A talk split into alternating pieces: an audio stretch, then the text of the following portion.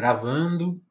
Bom, alô, alô, sou Vinícius Félix, sejam bem-vindos aqui a mais uma edição do podcast Telefonemos, nosso podcast de bate-papo. Hoje o assunto é o nosso convidado, como sempre aqui é, mas é talvez até mais um livro que ele acaba de soltar. O livro é o Democracia em Crise. Democracia em Crise no Brasil, né, Cláudio? Estamos aqui com o Cláudio Pereira de Souza Neto. Cláudio, se apresenta aí, por favor, e vamos discutir esse livro, essa Ô, ideia que você se meteu a, a, a escrever. Ô, Vinícius, é, eu sou advogado aqui em Brasília e pude presenciar ao longo dos anos muitas dessas crises institucionais. Você viu ao vivo? Ah, vi ao vivo. Muitas, muitas, muitas delas eu participei na condição de advogado. Uhum. E, portanto, vim acumulando informações desde a explosão social de 2013, informações, documentos, diálogos com as pessoas, e achei que deveria organizar essas informações todas e compartilhar com o público. O livro resulta dessa minha experiência. Entendi. E dá, dá um pouquinho para a gente esse grau de participação, assim, qual, qual, qual que foi, assim, qual, que, aonde você se envolveu nessas questões na, no seu dia a dia de trabalho? Como que foi? Das mais diversas maneiras, né? O livro ele vai da explosão social de 2013 até a reação do, do, do atual governo à pandemia, né? Sim. É, então lá no, eu, eu, sou natural do Rio de Janeiro, embora, embora, embora mora em Brasília, e lá no Rio de Janeiro pude acompanhar intensamente essa, todas essas manifestações. Eu como advogado e que participava da OAB, é, nós inclusive demos assistência a muitos dos manifestantes, justamente no sentido de garantir a liberdade de manifestação. Depois, eu como era dirigente nacional da OAB, olha que inusitado, Vinícius, ah. é, a Dilma, como você sabe, ela reagiu a, a, a, essa explosão social de 2013 apresentando uma série de propostas. Sim, sim. A diretoria da OAB, do Conselho Federal, foi a, a, a, presidente dialogar sobre esse assunto. Eu fui, são cinco diretores, eu era um daqueles que estava lá. Depois, no impeachment, eu fui vir a ser, vim a ser advogado dela, né? Ah. E advogado do, do, de um dos partidos né, que, que propôs uma ação no Supremo tratando o impeachment, que foi o PCdoB. Então, eu, só para você ter uma ideia, é dali as coisas começam. E de lá para cá, vim eh, por exemplo, eu advoguei para o PDT contra a emenda constitucional 95, que é uma emenda que congela os gastos públicos por 20 anos. Os maiores absurdos recentes. Né? Absurdos. Eu fui advogado do, do Florestan Fernandes naquele, naqueles processos em que ele queria entrevistar o Lula quando o Lula estava preso. E Sim. conseguimos eliminar é, para o Florestan e para a Folha de São Paulo, que foi uma, liminares concomitantes. Então, Vinícius, eh, esse, esses casos todos eu estava um pouco mais à frente, mas em vários outros eu participei assim de uma posição é, que não tinha exposição pública, mas que me permitiu ser um observador é, é, qualificado desses acontecimentos todos, né? Sim, sim. E aí, com essa pandemia horrorosa, é, teve um lado bom que me deu tempo de concluir o livro. Essa é a história do livro. Entendi. E só mais uma pergunta antes de a gente entrar no. no, no logo, né, eu quero discutir muito a introdução do livro aqui que você faz, mas uma pergunta antes. Quando a gente observa aqui de longe, né? Eu, embora seja jornalista, acho que eu nunca trabalhei muito com política, né? Diretamente.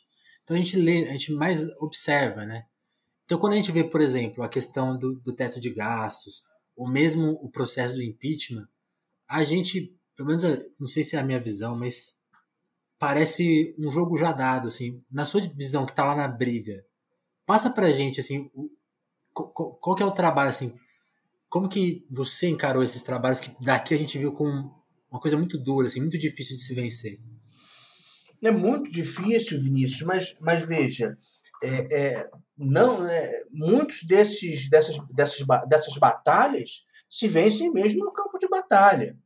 É, eu, além de advogado, sou também professor. Eu ensino no Rio de Janeiro, na Universidade Federal Fluminense, Direito Constitucional. Então, eu já há muitos anos, né, Na verdade, há mais de duas décadas que eu venho estudando a Constituição e acompanhando o funcionamento do Supremo Tribunal Federal. E se você for ver, Vinícius, é muito comum que haja uma maioria muito apertada de 6 a 5. Sim. Então, a argumentação racional, é, a boa apresentação dos argumentos, isso faz diferença, por incrível que pareça. Por incrível que pareça, as pessoas têm muito ceticismo quanto a isso. Elas tendem a achar que tudo é política, tudo é Sim. jogo de poder, mas não é assim. Você tem um espaço para convencimento, dessas altas autoridades nacionais e tem um espaço para fazer com que a é, razão prevaleça. Em especial no, no, Supremo Tribunal Federal, que é o fórum específico onde eu costumo atuar. Não, entendi. Isso posto, acho que ajuda muito a gente a pensar. Por no exemplo, livro... Vinícius, deixa eu te falar ah. um exemplo concreto. Essa semana agora passada, estava em discussão se poderia haver ou não haver a, a reeleição Sim do presidente da Câmara do presidente, e, e, do presidente do Senado. Né? Senado. Isso. É, o noticiário era no sentido de que já havia se formado uma maioria, inclusive folgada, para permitir a reeleição. Só que houve um, a crítica pública é, foi muito intensa e, inclusive, a crítica no meio jurídico foi muito intensa. Os juristas em geral é, apelavam para que o Supremo Tribunal Federal respeitasse a Constituição, que é peremptória na proibição da reeleição nesse caso. E me Sim. parece que foi isso que prevaleceu. Né? Essa argumentação pública que acabou prevalecendo. É, então vamos tentar falar um pouco do livro. No desviando, se bem que tá, eu, eu gosto desse assunto porque quando você fala da dessa defesa da Constituição, que parece uma, uma missão muito dura, né? Esses, essas tentativas. Porque é muito engraçado. Essa questão do Senado e, do, e da, da Câmara, dos deputados, eu li que muita gente queria né, dar esse golpe, né, de alguma forma, por, com medo né, do que pode acontecer né, nessas eleições. Né? Não, a, Mas, a intenção é, de quem queria permitir a reeleição era a melhor possível. Sim. A minha avaliação da presidência do, do Rodrigo Maia, em especial, é muito positiva. Ele atuou no sentido de moderar os excessos do governo Bolsonaro em várias oportunidades de maneira muito importante. Né? Veja, por exemplo, temas como direitos dos indígenas, tema, temas como armamentos, é, questões da maior importância, em que a atuação do Rodrigo Maia foi importantíssima. Só que, por mais que haja um juízo positivo a respeito da, da, da presidência, dos atuais presidentes do Senado e da Câmara, Sim. o fato é que nós temos que respeitar a Constituição. O texto constitucional tem que prevalecer, porque é isso que dá estabilidade aos princípios que dão fundamento à nossa sociedade. Se nós ficarmos relativizando a toda hora o texto constitucional, a nossa sociedade se desestabiliza nas suas bases mais fundamentais. Ok? Então, é por isso que eu digo, né, Vinícius? Nem sempre a política e a nossa preferência política prevalece. Né? Às vezes o que tem que prevalecer é mesmo o texto constitucional. Sim. É a nossa salvaguarda, né? Mas, e aí, Cláudio, pensando na reflexão que você faz no livro, você começa ela com, com a bomba, né? Com a explosão. Você começa o livro com a explosão contando um pouquinho do Bolsonaro, né? Como eu, até acho engraçado você escreve muito a sua, o seu cuidado no texto ali, ele permite a gente pensar. Nossa, imagina se ele não tivesse sido expulso do exército, ele, não, ele nunca teria crescido politicamente, né?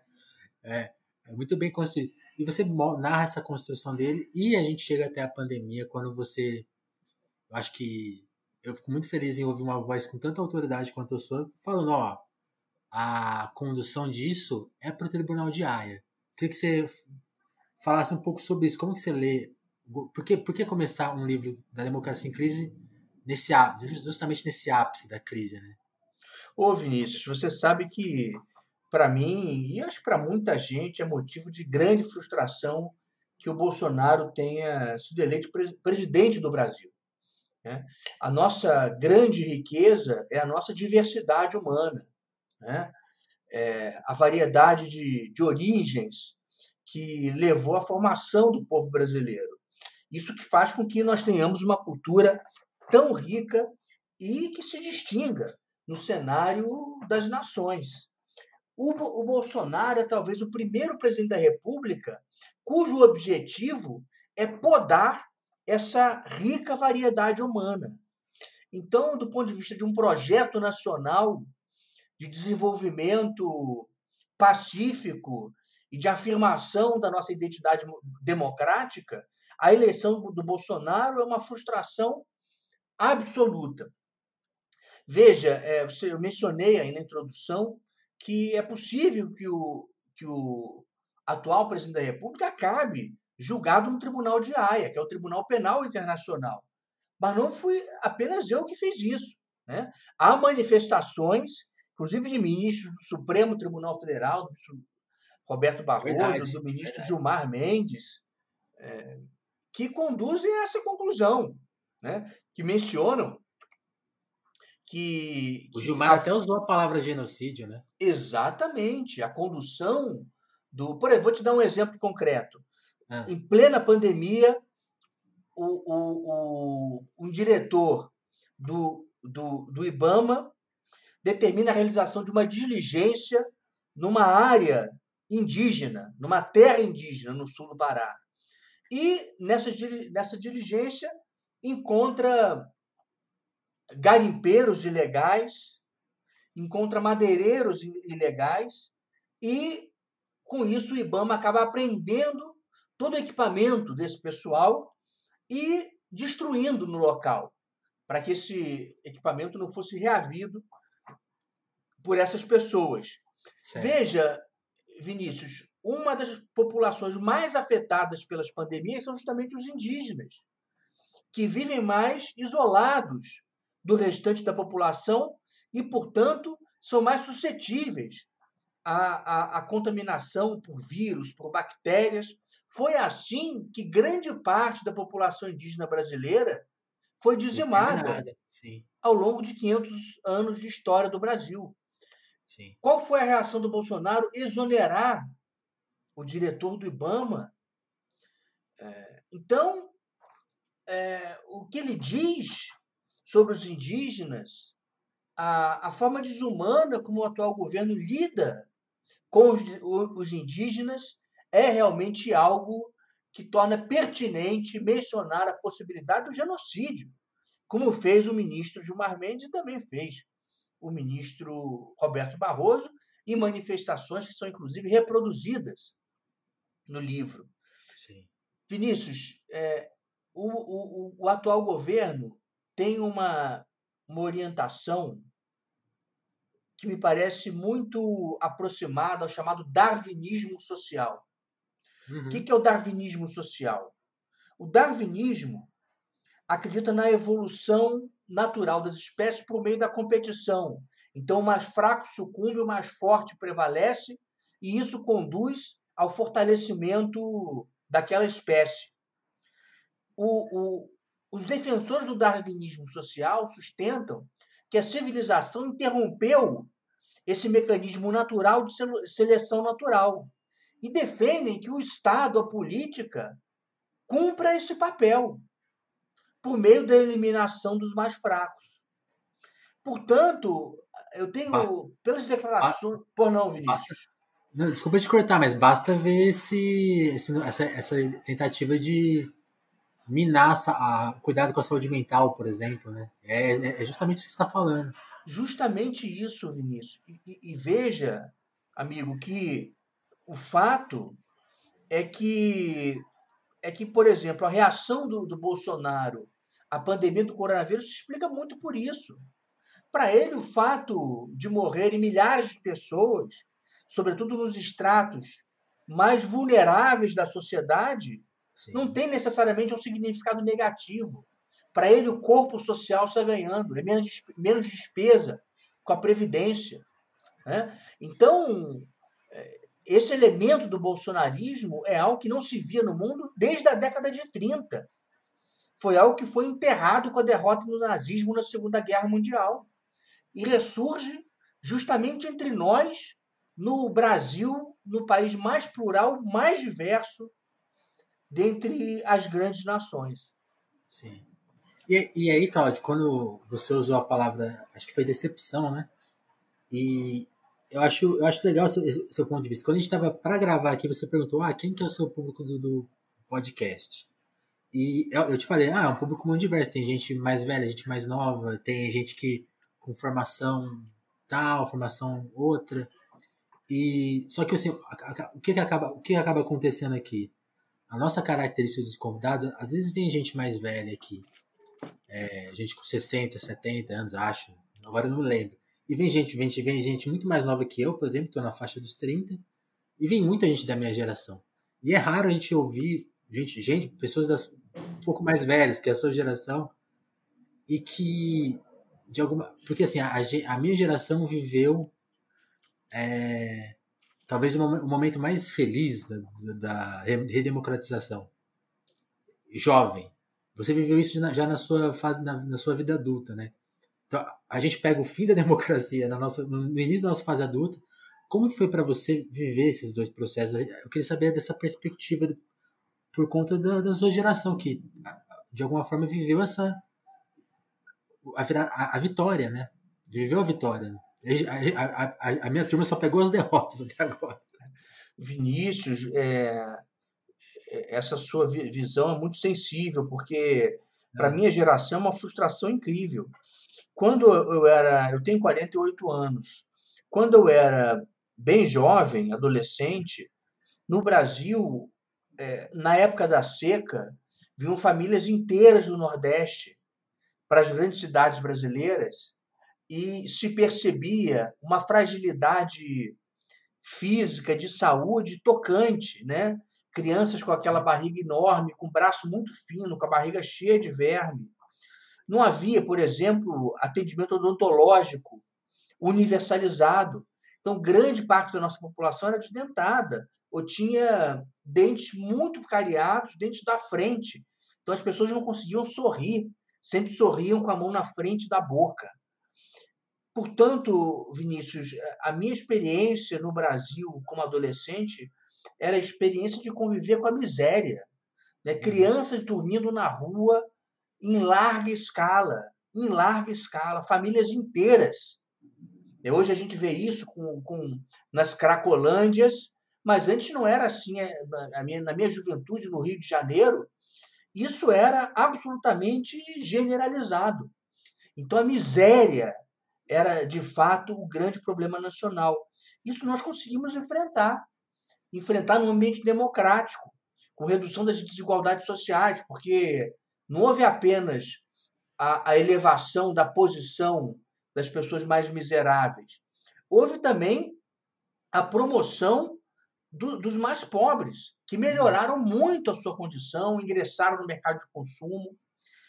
Veja, Vinícius, e, e, e, e essa transferência de renda para esses setores mais pobres da população acabou tendo um impacto muito positivo no Nordeste. As cidades nordestinas melhoraram demais se comparadas ao que se via há, há 25 uhum. anos atrás. Portanto, eu vi isso.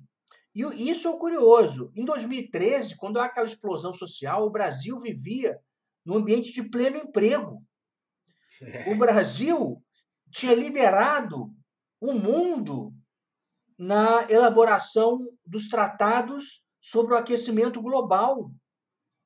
O Brasil ia receber a Copa do Mundo, ia receber a Olimpíada, dois eventos para comemorar um país novo, democrático, menos desigual, em desenvolvimento efetivo.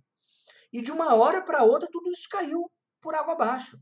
Hoje a nossa economia é, é mais de 10% a menos, 15% a menos do que era em 2014.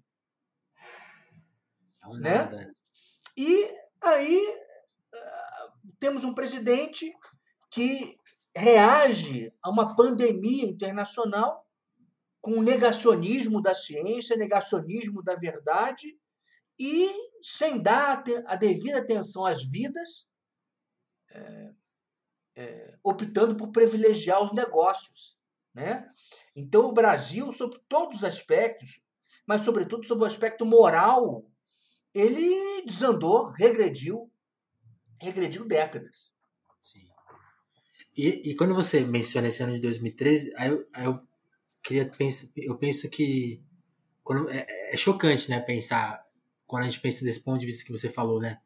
Era um momento positivo, pleno emprego, grandes, grandes eventos à vista, mas eu sinto que tá, já, ali já tinha o sentimento das pessoas que um pouco foi porque uma coisa que eu admiro do seu livro é que você trata da política e da, da lei, né, dentro de um, desse contexto mais amplo. Você dá nome aos bois, né? Você você aborda a questão do neoliberalismo no mundo, né? E ali, ali eu acho que a gente já tinha essa emergência do, do da ruína que estava vista, né? Acho que isso que provocou nas pessoas uma, uma, revolta, né? Tipo assim, ah, esse, esse bolo não vai ser dividido, né? As pessoas estavam vendo a Copa do Mundo e, nossa, não vai chegar para todo mundo isso. E, e, aí, isso foi usado de alguma forma para também. Aí, eu acho assim, onde se combate esse sentimento? Na política, né? E aí fizeram questão de demonizar a política e todo o processo que, enfim, deu do Bolsonaro.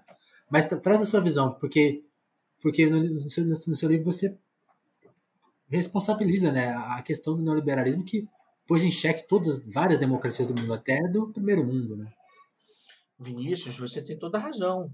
Você veja que na primeira eleição do Trump, que também se insere nesse movimento mundial de guinada autoritária, na primeira eleição do Trump, os estados fundamentais foram os estados ali da região dos Grandes Lagos, os estados do meio oeste, que eram estados que tradicionalmente concentravam a produção industrial nos Estados Unidos. Essas indústrias, com o advento da globalização e do neoliberalismo, se transferiram dos Estados Unidos para o leste asiático. E as pessoas perderam os seus empregos. Veja, é. Vinícius, eu antes de ser, ser é, do direito, eu era técnico mecânica. Então, quando eu te falo em indústria, eu te falo também a partir de uma vivência pessoal. É, na minha geração, o grande sonho nosso era trabalhar num, numa grande indústria, numa, num grande estaleiro multinacional, por exemplo, porque teríamos ali é, uma aposentadoria complementar, segurança no emprego. As pessoas ficavam 30 anos trabalhando na mesma, é, na mesma fábrica, na mesma empresa. Uma perspectiva essa, total, né? Essa era a qualidade do trabalho na indústria no meio oeste norte-americano. Essas indústrias começam a fechar e vão para a China. Por outro lado, é, a sociedade se torna americana, como a brasileira, se torna uma sociedade mais diversa. E a, e a, e a esquerda norte-americana, assim como a esquerda europeia, ela passa a apoiar o neoliberalismo, passa a apoiar a globalização e passa também a apoiar as políticas de reconhecimento das diferenças de etnia, de orientação sexual, de gênero, é, e também adotam uma atitude humanitária em relação aos imigrantes.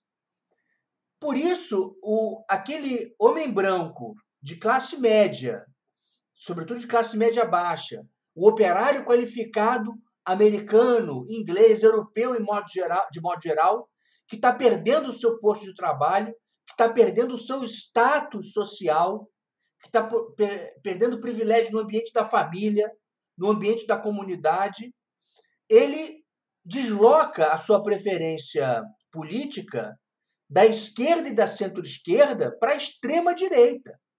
Então, o Trump se elege com um discurso anti-globalização, uhum. crítico do neoliberalismo.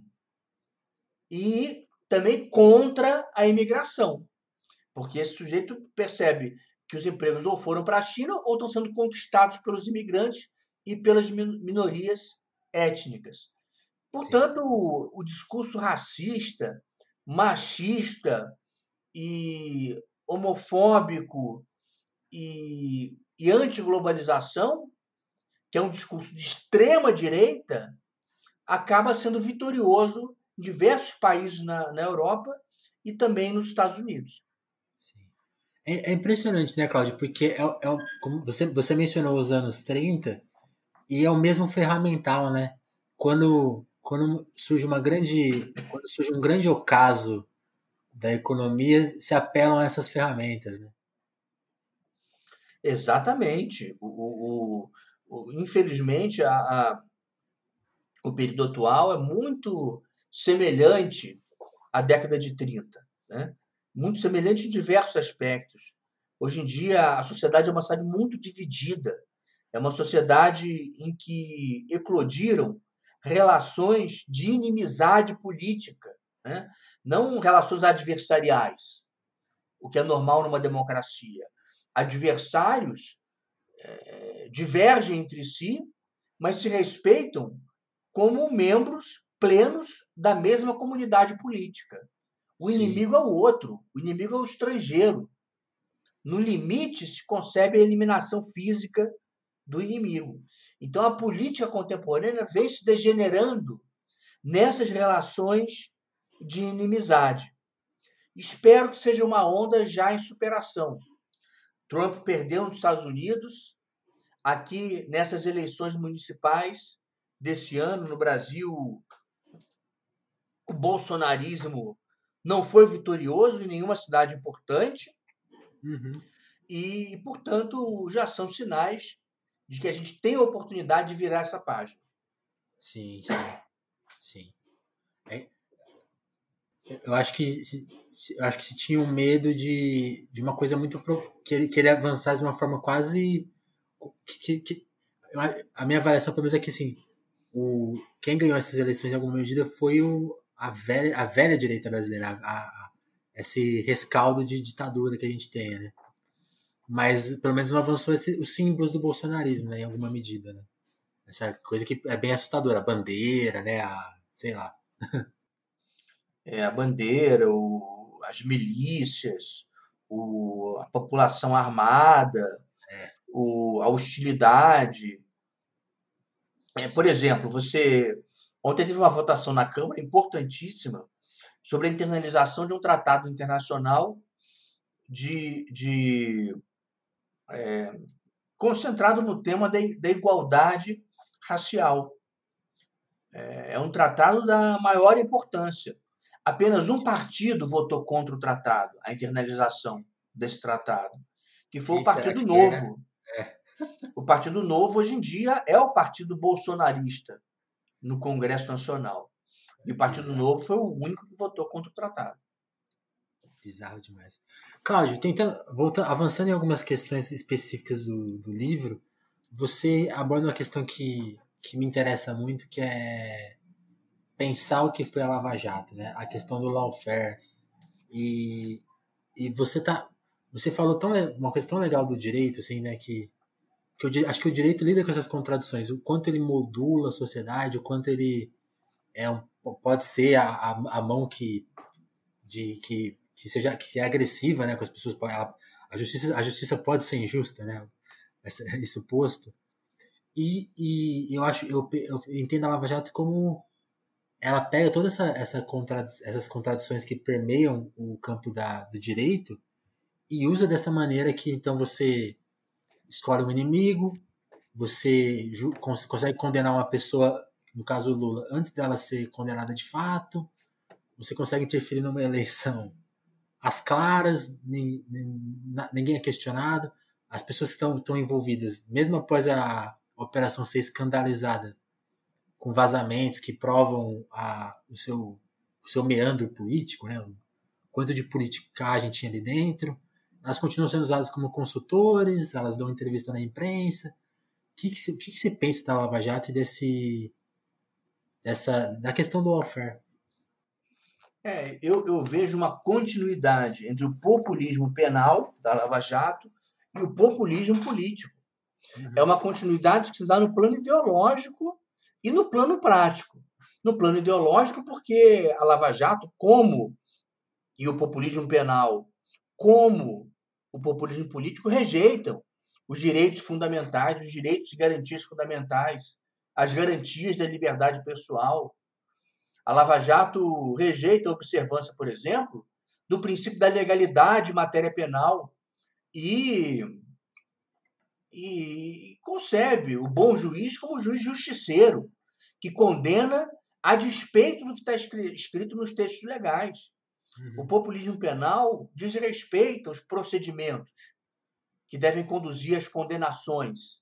Né? Num, num Estado democrático de direito, as condenações não podem se produzir arbitrariamente. Tem uma fórmula processual fixada na legislação que deve ser seguida. E o populismo penal propugna pelo, pela desconsideração, pelo desrespeito a essa fórmula. Então, é, é, o populismo penal é contra a política, contra os políticos. É, ele está no, no, no, no cerne da negação da política. Tudo que acaba sendo promovido pelo populismo político de Bolsonaro. Então, me parece que haja uma continuidade ideológica muito clara. Uhum. Mas também há uma continuidade no plano prático. Veja que no final de 2015, o próprio PMDB já não acreditava mais na possibilidade do impeachment.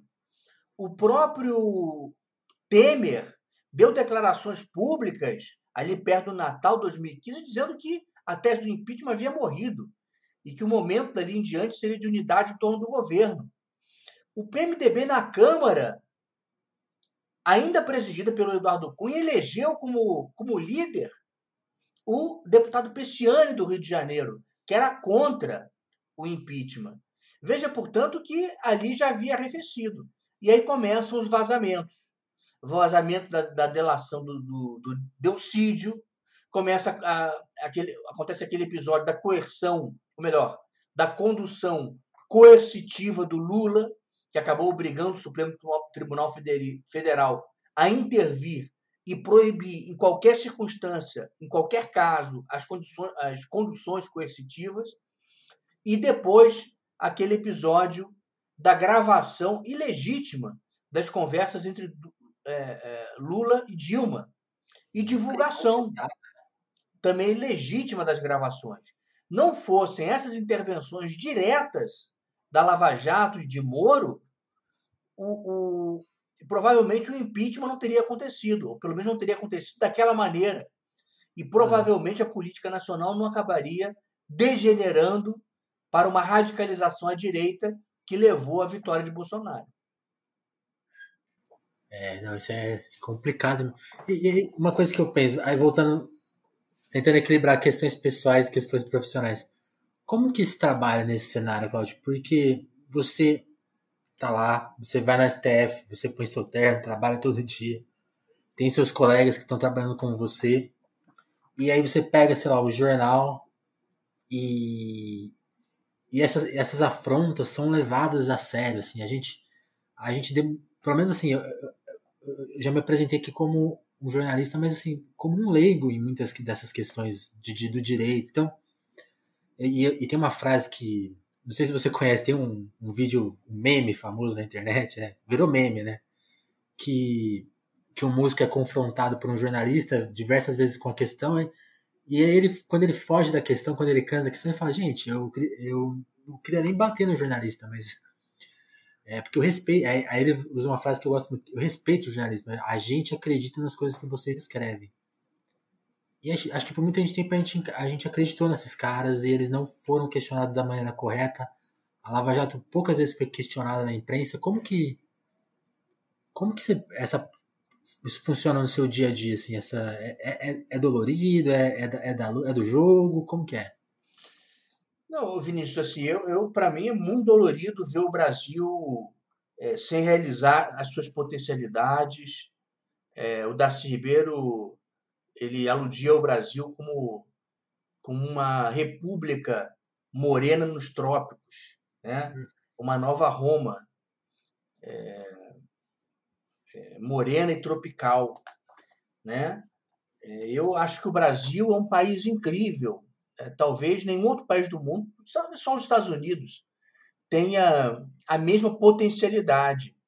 E ver, e ver o país é, andando para trás, e, e, e, vendo o país deixando prevalecer o seu pior lado, né? Porque o Brasil é o escravo supliciado, mas também é o, o aquele o fazendeiro que impôs o suplício. O Brasil, o Brasil é a mesma coisa, é ao, é ao mesmo tempo é, ambos, né? Quem sofre, quem impôs sofrimento. Então, ver esse lado prevalecer, né? Do caçador de índios, do capitão do mato, né? A eleição de Bolsonaro significou isso. Significou a prevalência do que há de pior em nós, em nós todos. Uhum. Que é o capitão do mato, que é o caçador de índios, né? que é aquele que, que entrega o Brasil, né? entrega as nossas potencialidades de maneira subserviente para o estrangeiro. Então, é, eu tenho, fico pessoalmente muito, muito tocado com, com essa condição a que o país chegou. Mas, por outro lado, como advogado, eu tenho que conduzir os meus processos com máxima objetividade. Né? Então, busco sempre sempre atuar da maneira mais racional e pragmática possível nos meus processos. E, e aí tentando, e, pensando até um pouco no, no que você desenvolve ao final do livro, que é como, como defender a lei, né? Como defender que as coisas fiquem fiquem em pé. Como, como que funcionaria isso? Assim, que, que, como seria uma reação é, dentro do que a gente tem, desse, do, das ferramentas de hoje? Assim, é, ela passa, ela passa, acho que ela passa, teria que passar pela política também, lógico, mas até pelas forças da sociedade, mas onde o direito se inclui nessa retomada do Brasil? A gente foi, como você acabou de responder, a gente foi roubado novamente. Como que toma toma para si de novo? Eu acho que a gente tem um período de resistência que é protagonizado sobretudo pelas instituições, pelo Supremo Tribunal Federal, pelo Congresso Nacional. Acho, por exemplo, que o Rodrigo Maia desempenhou um, um papel importante na preservação da democracia nesses primeiros dois anos de governo Bolsonaro. Supremo Tribunal Federal também, Acho que na vigência do governo Bolsonaro tem exercido um papel fundamental, absolutamente fundamental na preservação da democracia. Tanto o Congresso quanto o Supremo Tribunal Federal foram decisivos para salvar vidas. Tivesse prevalecido integralmente a visão de Bolsonaro, o número de mortes no Brasil seria muito maior. Teria, inclusive, sido, sido superior ao número de mortes nos Estados Unidos. Portanto, me parece que o papel de, de, de preservação da democracia, agora, no curso do primeiro governo Bolsonaro, é sobretudo das instituições. Mas um momento certamente fundamental será o da, das próximas eleições presidenciais. E aí o protagonismo é do povo. Porque se o povo reelege Bolsonaro, Espero que isso não aconteça e, e tenho otimismo de que não acontecerá. Mas se houvesse a reeleição, isso teria um significado devastador para o país. Devastador porque na primeira eleição ainda se pode dizer, na minha opinião com razão, que muita gente votou como um ato de crítica à política e aos políticos. Lá no Rio de Janeiro, há uns anos atrás, o Cacete Planeta lançou o, o Macaco Tião como candidato a prefeito. Na verdade, não havia nem Caceta Planeta, acho que havia só o jornal Planeta Diário. Sim. E o fato é que naquela época se votava em cédula de papel. Dava para escrever, né? O Macaco Tião tirou, a, a, obteve a terceira maior votação.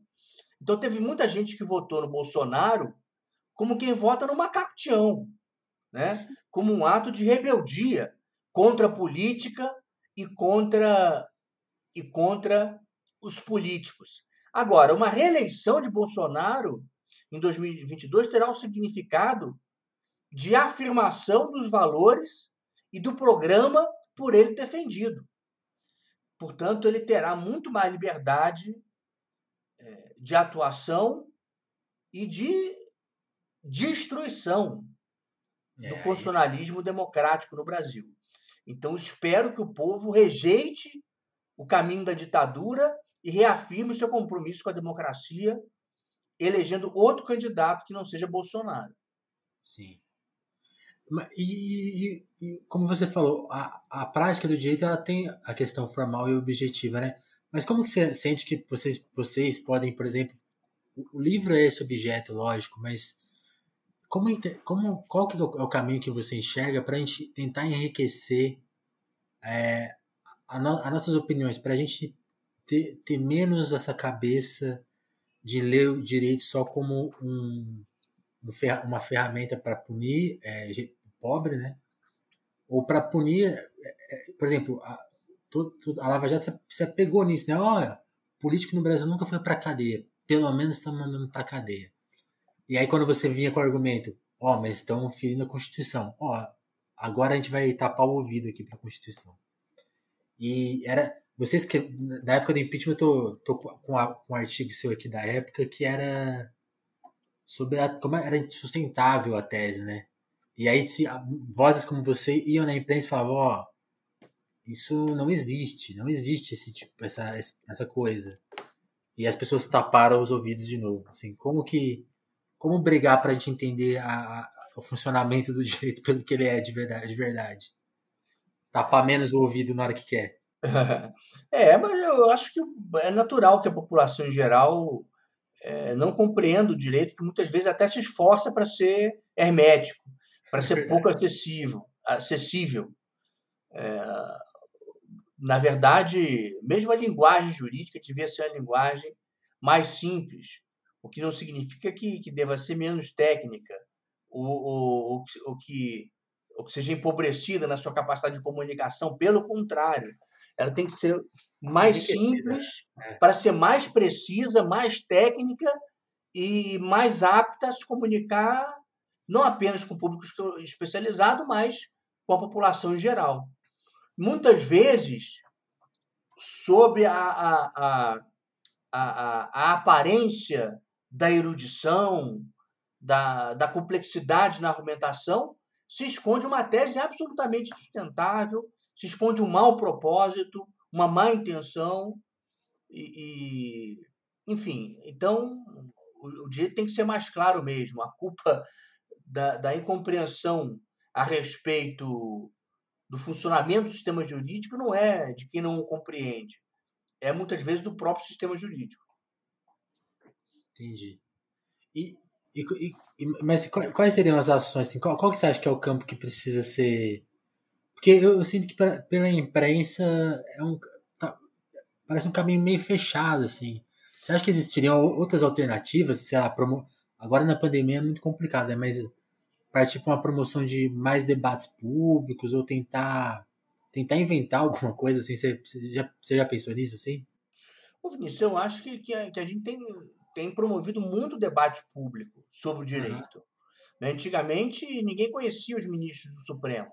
É verdade. As é. pessoas conheciam a escalação da seleção brasileira e os principais ministros do Poder Executivo. Hoje não é mais assim. Hoje todo mundo sabe é, quem, quem integra o Supremo Tribunal Federal.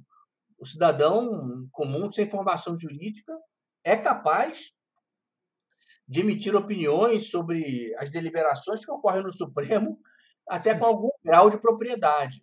Uhum. O problema, muitas vezes, é, é, que a imprensa ela, ela não leva a sério, muitas vezes, o seu papel é, na cobertura do Supremo Tribunal Federal. Veja, por exemplo, o caso da prisão em segunda instância.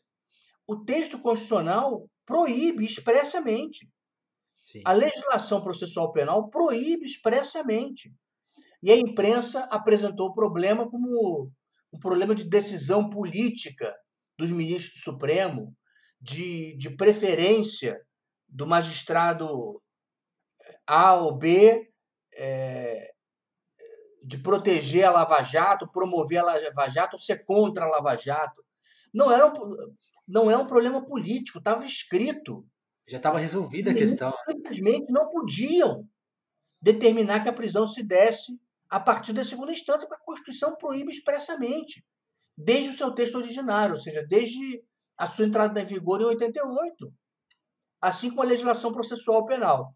Então, me parece que a imprensa, quando cobre o funcionamento do sistema de justiça em especial do Supremo Tribunal Federal, de acordo com os mesmos parâmetros que sempre empregou para cobrir a política, ela, ela presta um mau papel. Então, acho que seria importante é, que, que, que realmente a imprensa tivesse uma melhor formação jurídica. Uhum. Acho que isso ajudaria, considerando a centralidade do direito no Brasil contemporâneo. É, eu, eu, eu, eu, eu lembro de uma cena assim que para mim foi muito foi muito emblemático quando começou voltando aqui ao tema do impeachment assim até acho que hoje hoje eu trabalho com outras eu trabalho quase aqui no podcast a gente discute política lógico mas na, na parte de escrita eu trabalho com a área cultural né mas na época do impeachment eu escrevia um pouco sobre política né? tava e via e trabalhava perto de pessoas que escreviam mais entendiam muito mais mas é engraçado que na época do impeachment ficou. Ficava esse clima. Ah, mas eles podem fazer isso? Ah, não podem. Não, mas está na lei. E eu lembro de escrever sobre o impeachment, assim, e pesquisar, não, tipo, mas tá, qual que é a lei do impeachment mesmo? E, e, e pensar, nossa, aqui tem uma. Lendo, né? e, e, e, fazendo comparativo com. Ah, dá, dá o texto para um jurista e o cara fala se você está falando besteira ou não. E, aí, e, e vi que ele tinha um vazio, né? Tipo, ah, isso aqui pode ser facilmente usado de uma maneira política, né? Porque o, a barreira é o, é o Congresso, né? Mas assim, na imprensa, muita gente não entendia, tipo, ah, ah acho que pode, né? Se, se os caras estão fazendo lá, que pode. Pode correr, é, tá, dentro, tá dentro da lei justamente essa, essa fragilidade de argumentativa, né? Você observa isso? Você já falou, mas eu queria que você falasse um pouco mais. Sim, porque, veja só, Vinícius, no, no direito, por exemplo, um juiz do Supremo Tribunal Federal, ele pode decidir, e é normal que o faça, contra suas preferências políticas pessoais, Sim. contra a sua filosofia econômica, contra a sua religião, se é, tal decisão for uma exigência da Constituição. Isso é normalíssimo, isso é o normal, isso é o correto. E é a nossa segurança, né? Claro, essa é a nossa segurança, porque ninguém elegeu os ministros do Supremo. Eles estão lá para aplicar a Constituição e não para criar uma Constituição nova. Então, é, quando a imprensa centra a cobertura na, na figura dos ministros, e não no texto constitucional, muitas vezes ela presta um serviço. Por exemplo, esse assunto da, da reeleição dos presidentes da Câmara e do Senado. A Constituição não deixa. Não tem espaço para divergência.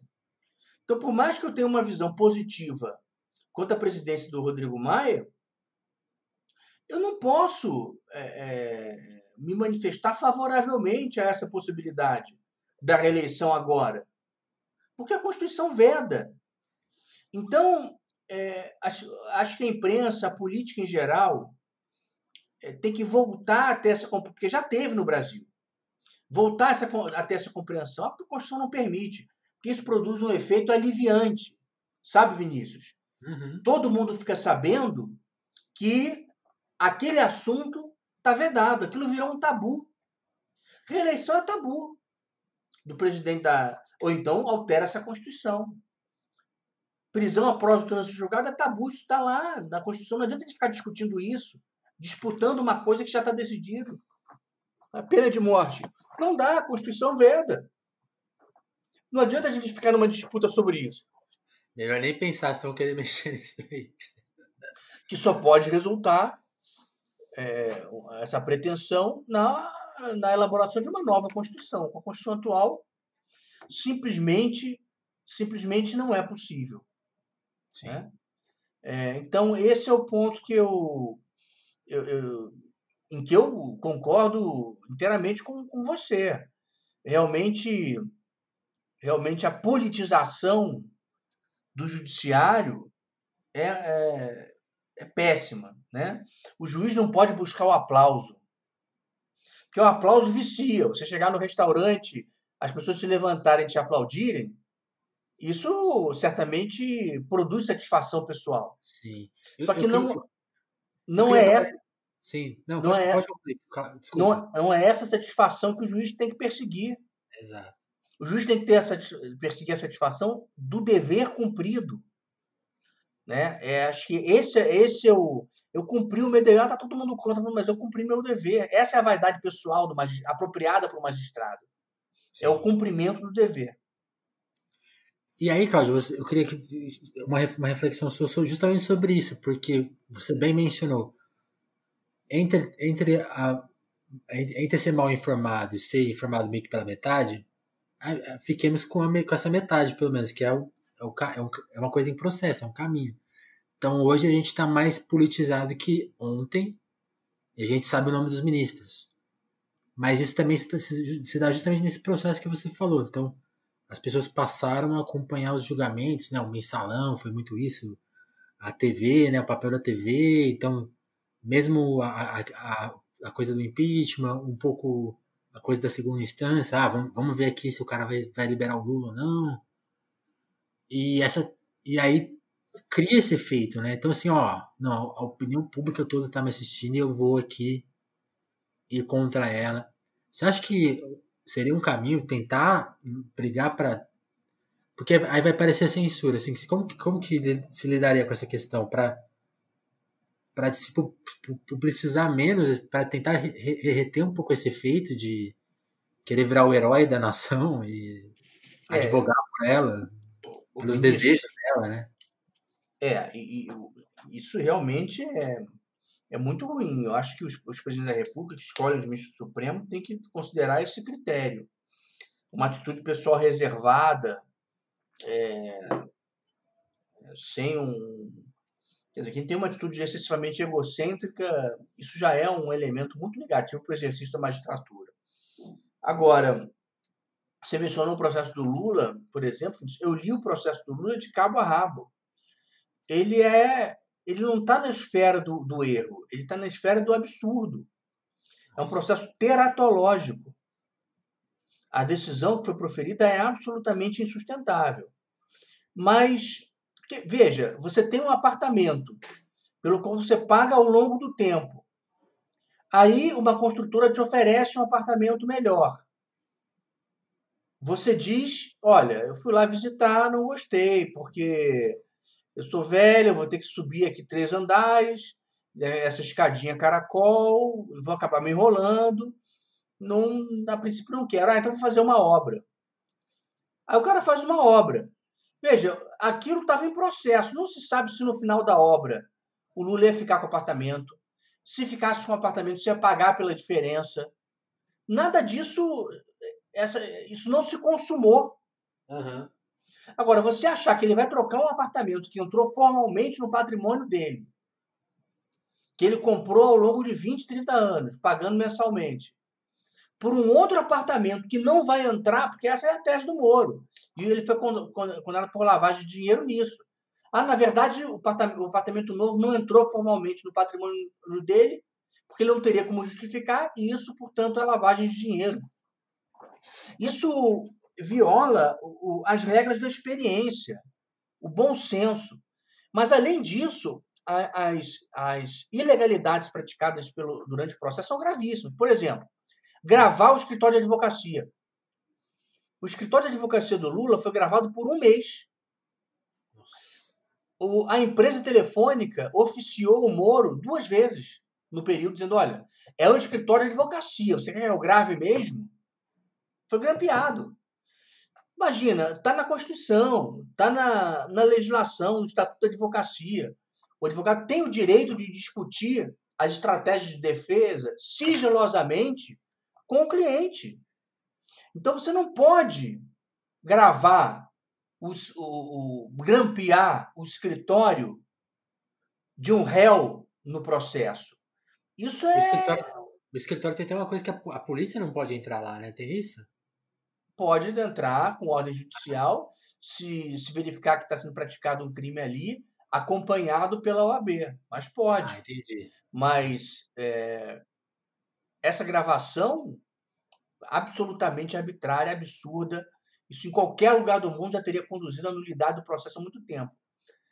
E o processo ainda não foi anulado. Por incrível que pareça. Né? Por incrível que pareça.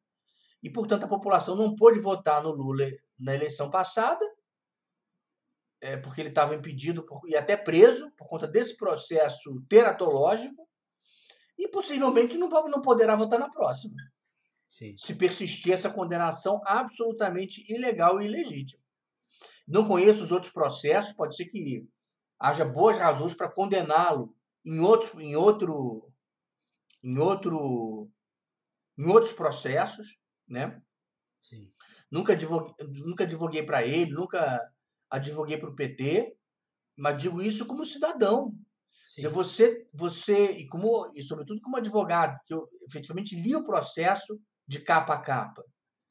É, essa, essa condenação realmente é, furtou do povo brasileiro o direito de escolher o candidato da sua preferência na eleição anterior. Ô, Carlos, você saberia explicar uma questão que eu tenho curiosidade e que eu não entendo bem, que é. Já que você leu o processo, talvez você conheça essa informação. Se você não conhecer, tudo bem, pode passar a questão, que é. Por que isso foi parar na mão do Moro? Sendo que o apartamento está no litoral de São Paulo, o, o, Lula mora em São Paulo, e, e o Moro jogava uma coisa que não tem. Como, como que isso foi parar na mão dele? Também foi uma jogada, não foi? Vinícius, um absurdo, total. Veja, o Moro era, era, era começou jogando a Lava Jato, uhum. que era lavagem de dinheiro feito por, feita por doleiros. Certo. Aí nisso verificou-se que alguns diretores da, da, da Petrobras mandavam dinheiro para fora por meio desses doleiros. E aí, por isso, o Moro começou a. se tornou juiz da Lava Jato. E no depoimento de um dos diretores, depoimento não corroborado por provas, ele dizia que, na verdade, o, o imóvel foi dado para o Lula em retribuição pelo fato de ele de ele participar da corrupção na Petrobras. É assim, é primário, né? Veja, o, o sujeito, ex-presidente da República, tido como um, uma das pessoas mais poderosas do país, e certamente o mais poderoso no âmbito do partido do governo, que era o PT, ele criaria uma, um ambiente de corrupção bilionário para ganhar um triplex no Guarujá. Sabe, enquanto os diretores da Petrobras ganharam milhões e milhões, teve um deles que devolveu mais de 120 milhões ao erário no acordo de colaboração, e o Lula ganhou só um triplex. Ô, que esperto ele, hein? É, poxa vida, hein? É. Então, é, foi por isso, foi por isso, porque o triplex foi caracterizado como uma retribuição pela ajuda na corrupção na Petrobras. Entendi, entendi. Cláudio, para a gente encerrar o papo, queria te perguntar, você, um cara que pensa a Constituição e tão maltratada né, na imprensa, no nosso imaginário, e às vezes até, não sei se cabe essa crítica até pelo por quem cuida dela. É, que, que você qual que seria assim? Não sei se você tem isso em mente assim, mas qual você acha que é o ponto que, que a gente deveria mais zelar por ela? E zelar em duas vias, eu falo aí. Zelar pela manutenção, mas também zelar por uma coisa que às vezes a Constituição, acho que. Aí, se, você, se a minha leitura estiver errada, você me corrige, por favor. Mas a Constituição ela tem coisas que ela não consegue cumprir ainda, né? Que ponto seria esse? A Constituição não, não, não, não, não consegue cumprir mas veja, Vinícius, tem muito, muitos pontos importantes. Né? Ela tem. Sim. Ela é o repositório de garantias da liberdade. Muito importante, que tem nos valido nessa resistência contra o, o arbítrio. Né? É, afinal de contas, mencionamos o caso do Lula. Ele está brigando na justiça com chances de, de, de vitória, muitas chances, com base nessas garantias previstas na Constituição. Exatamente. E, além de ser um repositório de garantias da liberdade, ela também tem um projeto de país muito importante, muito interessante a ser perseguido, né? Está dito lá que ela, ela quer que o Brasil se torne uma sociedade livre, justa e igualitária.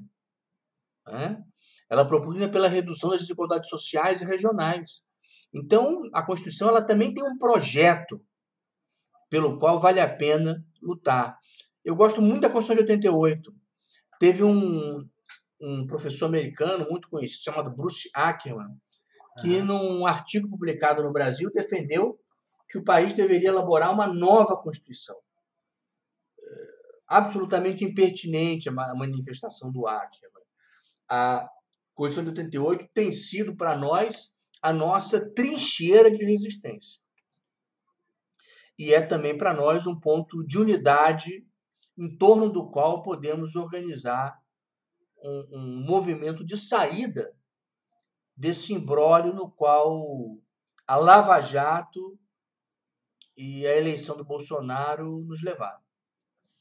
Legal. Ótimo. Eu queria aproveitar aqui pedir licença para o Cláudio para agradecer ao pessoal que está lá no nosso apoia. Se você chegou aqui por causa do Cláudio, seja bem-vindo ao Telefonemas. A gente tem várias outras entrevistas aí. Pode procurar, aposto que você vai encontrar pessoas que te agradem, até que você não conhece ainda que vão te agradar, que vai ser um bom papo, assim como foi aqui com o Cláudio. E isso, tudo isso acontece graças ao pessoal que está lá no nosso apoio, se ajudando a gente a ficar no ar. Então eu quero agradecer ao Diogo Burilho, ao Kleber Monte, ao Douglas Vieira, ao Davidson Matia, ao Gabriel Nunes, ao Matheus Botelho, a Dagmar Abrantes, ao Augusto Batista, a Andréa Camurça, ao Juan Borborema, a Lívia Rossati, o Sérgio Romanelli, a Adriana Félix, a Sabrina Fernandes, a Jéssica da Mata, a Ismária Santos e a Dalva Brandes. A lista já está tá começando a ficar difícil de falar, tem muito nome. Eu quero que ela fique, fique cada vez mais impossível de ser lida aqui no ar ao vivo. Então fica meu pedido. E sempre lembrando do, do nosso valor lá de 10 reais, que é, tem, você pode contribuir com vários, vários valores, mas eu, eu sugiro sempre de 10 porque você entra no nosso clube de desconto na livraria Alecrim, que você, que você ganha um cupom mensal de 15% para usufruir lá nessa livraria que é excelente, só tem só vende coisa de qualidade, uma seleção super cuidadosa.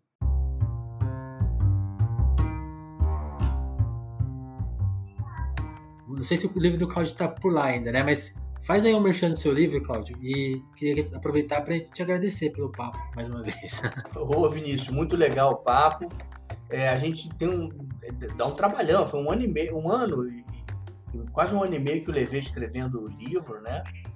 É, escrevi diariamente, algumas horas por dia, e a gente, claro, é, depois de um esforço desse, tem muita satisfação de poder falar do livro e compartilhar o trabalho com, com as pessoas. É, é o, o, nome do título é Democracia em Crise no Brasil. Ele foi publicado pela editora Contra Corrente, em, é, em coedição com a Eduerge, que é editora da, da UERJ, uhum. e está à venda aí na internet, no, no, nos grandes vendedores de Amazon, lojas americanas, é, no próprio site da Eduerge, no site da Contracorrente. Está amplamente disponível para é, comprar na internet. Está nas livrarias físicas, em algumas, várias. Martins Fontes, por exemplo, eu soube que estava. Enfim, é, espero que, que, os leitores é, aproveitem alguma coisa ali é, do que foi escrito para compreender melhor o contexto que vivemos no Brasil de hoje. Sim, inclusive eu não posso deixar de agradecer ao Fernando que trouxe o Cláudio aqui. Eu, a, a editora Contra Corrente, eu fui, fui, atrás deles falei assim, eu queria pra, tem, eles publicam tanta coisa legal, eu falei, eu quero, eu quero entrevistar todos, assim. E o Fernando, não, eu vou, eu vou começar a te arrumar os convidados. E primeiro foi o Cláudio, tenho que agradecer muito ele por esse cuidado com a gente, mandou o livro para eu ler. É, vou até conversar com ele se a gente arruma um desconto aí o pessoal. Mas eu quero agradecer muito ele por ter feito o convite ao Cláudio e o Cláudio por ter aceitado. Muito obrigado mais uma vez. E é isso. Um abração aí. Um abraço, Vinícius. Valeu. Valeu.